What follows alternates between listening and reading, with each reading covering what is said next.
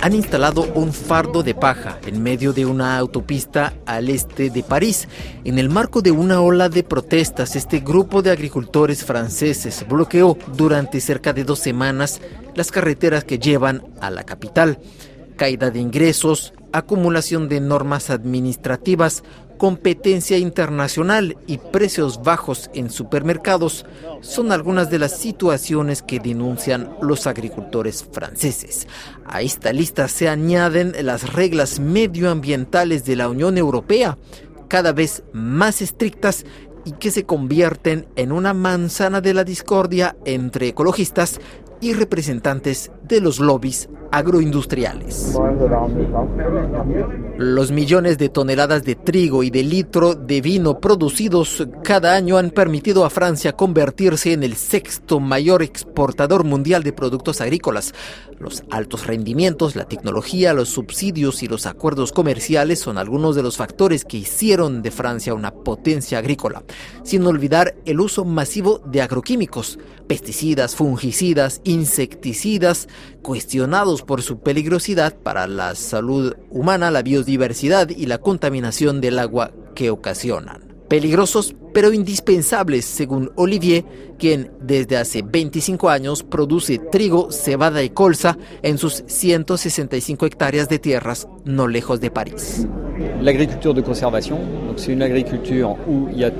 Cuando hacemos agricultura de conservación, hacemos una rotación de cultivos y entre dos cultivos destruimos lo que queda del cultivo anterior para volver a sembrar. Hoy el glifosato está en la mira de las autoridades. En realidad, creo que se apunta más a la empresa que lo produce, porque se ha comprobado que el producto en sí mismo no es tan nefasto para el medio ambiente. Nosotros en Francia solo usamos el glifosato en el suelo, entre dos cultivos para deservar contrariamente a Estados Unidos, donde rocían directamente los cultivos genéticamente modificados con glifosato. Si nos prohíben esta sustancia, ya no podemos hacer estas rotaciones de cultivos. A pesar de que la Organización Mundial de la Salud clasificó el glifosato como probablemente cancerígeno para los humanos, Olivier lamenta que varias voces pidan la prohibición del uso de este herbicida. No dudo que había que prohibir algunas sustancias. El problema es que esto nos impide cultivar algunas plantas. Yo, por ejemplo, producía habas forrajeras que exportábamos a Egipto donde sirven para producir tortitas. Nos exigían productos libres de insectos. Entonces usábamos un insecticida que Francia prohibió. En el extranjero se sigue usando. Entonces, aquí dejamos de producir esas habas, mientras que en Reino Unido sí continúan. Es una lástima. Deberíamos producir localmente y con métodos limpios. Sí necesitamos normas medioambientales, pero deben ser las mismas por todas partes. El problema es que estamos en un mercado globalizado y nos llegan productos del extranjero con otros estándares, mientras que en Francia se nos prohíben productos fitosanitarios indispensables para la producción. Entonces, hay ciertas especies que dejamos de cultivar porque no tenemos alternativas. En 2022, la Unión Europea decretó un plan vinculante para reducir un 50% el uso de agroquímicos en la agricultura europea de aquí a 2050. Anteriormente, en 2018, Bruselas prohibió también los neonicotinoides, estos insecticidas que diezman las poblaciones de polinizadores pero que los agricultores europeos usan masivamente. La suspensión de su uso es un motivo de descontento para Guillaume Gondon, vicepresidente del gremio de productores de remolachas azucareras de Francia con quien hablamos durante estas protestas de enero. Euh, Usamos productos neonicotinoides para envolver las cáscaras de las semillas. Entonces, cuando los pulgones aparecen en mayo, muerden la cáscara de las semillas, absorben un poco de insecticida y mueren. Y así evitamos los efectos nefastos de estos pulgones. En 2020 se prohibió el uso de estos neonicotinoides y este año precisamente tuvimos un año catastrófico a causa de estos pulgores, que son vectores de una enfermedad llamada ictericia. El gobierno francés reautorizó el producto, pero la Corte de Justicia Europea lo volvió a prohibir dos años después. Hoy en Francia carecemos de solución, mientras que otros países como Bélgica y Alemania autorizan las fumigaciones de este producto. Hoy lo que pedimos al gobierno es que las reglas sean las mismas en toda la Unión Europea y que las reglas sean las mismas para azúcar importada. Los ucranianos utilizan 79 sustancias agrícolas que aquí están prohibidas. 79 sustancias que los ucranianos pueden utilizar en plus par rapport a la Unión Europea. Durante esta entrevista, el agricultor reprochó al gobierno francés la prohibición de una larga lista de agroquímicos sin que existan sustitutos.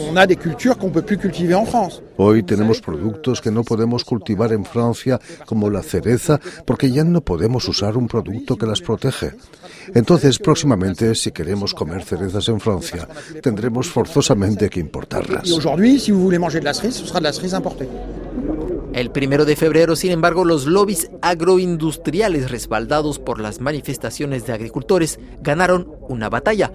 El gobierno francés aplazó el Plan Nacional Ecofito, que fijaba objetivos ambiciosos para reducir el uso de pesticidas en los próximos años. También se aplazó a nivel europeo una normativa para dejar en barbecho el 4% de los grandes cultivos para incentivar la biodiversidad. La líder del Partido Ecologista francés lamentó una decisión tomada en detrimento de la salud de la población. Al cabo de dos semanas de protestas, la agroindustria francesa logró que el gobierno francés retrocediera en sus ambiciones medioambientales para reducir el uso de pesticidas, pero otros sectores de la agricultura francesa minoritarios defienden otro modelo. Laurence Marandola es portavoz de la Confederación Campesina, un gremio de campesinos que defiende otro modelo agrícola. No, la Confederación Campesina no compartimos esto, no pensamos que las reglas ambientales de protección de nuestra salud, porque de eso hablamos cuando hablamos de pesticidas, de la salud en primer lugar, la nuestra como campesinos, pero también de los consumidores, de proteger el agua, el suelo, eh, de proteger nuestro trabajo. No queremos verlo como un problema, pero más bien entonces, para la Confederación Campesina está en contra eh, lo que dice, en particular, dos sindicatos de Francia que dicen tenemos que abrogar esas reglamentaciones, déjennos hacer lo que queremos, como queremos y todo estará mejor. La verdad, eso es un discurso de algunos responsables sindicales, pero cuando vamos en el terreno a ver nuestros vecinos y todos, vemos que la mayoría de los campesinos son muy conscientes de lo que sucede, que necesitan cambiar sus prácticas, ir um, utilizando menos pesticidas, pero para esto necesitan ser acompañados uh, financieramente, técnicamente y necesitamos, siempre vuelvo al corazón del problema, necesitamos ingresos. Si tendríamos buena remuneración, sería más fácil uh, tomar riesgos, intentar cambiar cosas en nuestras prácticas y en las formas de trabajar.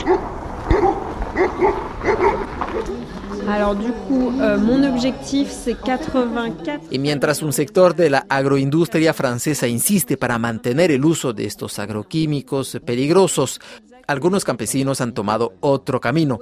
En esta granja del este de la región parisina, Sophie Van de Velde cultiva desde 2017 verduras orgánicas a pequeña escala. Por ejemplo, esta semana kilo de pommes de terre, 500 gramos de carottes, 500 gramos. Sophie Van de Velde instaló sus cultivos en las tierras de su familia, campesinos desde hace más de cuatro generaciones pero ella no usa ni cosechadores ni vende sus productos en los mercados internacionales. Es miércoles y la hortalera vende sus productos directamente a sus clientes mediante una suscripción anual sin pasar por intermediarios ni supermercados, un sistema aún bastante frágil.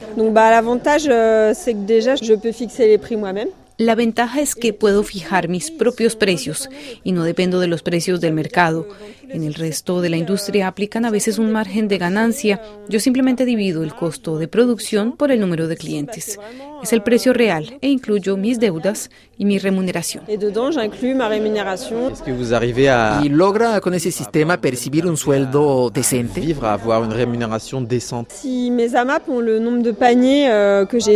Si consigo el número de clientes que calculé, sí puedo percibir un sueldo. De momento tengo que reembolsar deudas que contraje para abrir mi negocio, entonces apenas llego al sueldo mínimo, pero sí vivo de mi actividad pero durante los últimos dos años no alcancé a ganar mi vida por falta de clientes.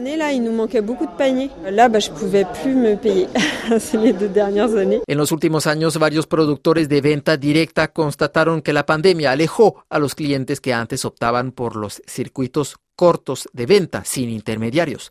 A eso se suma el reto de la agricultura orgánica. Yo cultivo dos hectáreas que convertí en tierras orgánicas. No uso fertilizantes artificiales ni productos químicos. Hacemos muchas tareas con métodos mecánicos o manuales para desmalezar, por ejemplo. Tengo una empleada, pero a veces mis clientes me tienen que ayudar. Por eso tenemos menos rendimiento. Usamos estiércol orgánico, pero es menos eficaz que el nitrógeno. Las verduras crecen más lentamente, pero tratamos de crear un sistema más natural para tener mejores productos un écosystème un plus naturel pour au final avoir des produits euh, voilà un, un peu euh, ¿Y cómo evita las plagas? Bah, quasiment tout se passe en préventif. El trabajo es preventivo. Tengo que revisar que no haya plagas en mis suelos antes de sembrar, entonces hago rotaciones muy espaciadas. Siembro papas en una parcela y luego espero varios años para que las plagas no se instalen y para proteger los cultivos de los insectos de las zanahorias, por ejemplo, usamos grandes tejidos para cubrir las siembras. Es mucho más difícil que fumigar con un tractor. Tenemos que desplegar estos tejidos y ser atentos. En el marco de su Pacto Verde por el Clima firmado en 2021, la Unión Europea quiere que el 25% de la superficie agrícola del continente sea orgánica de aquí a 2030. En Francia, por ejemplo, para incentivar la demanda de productos orgánicos, el gobierno impuso una cuota de 20% de alimentos orgánicos en los comedores colectivos de empresas, hospitales o escuelas, pero la falta de incentivos económicos para los agricultores orgánicos como Sophie o la inflación impide de momento cumplir con estos objetivos. La transición de Francia hacia una agricultura más sustentable aún es muy incipiente.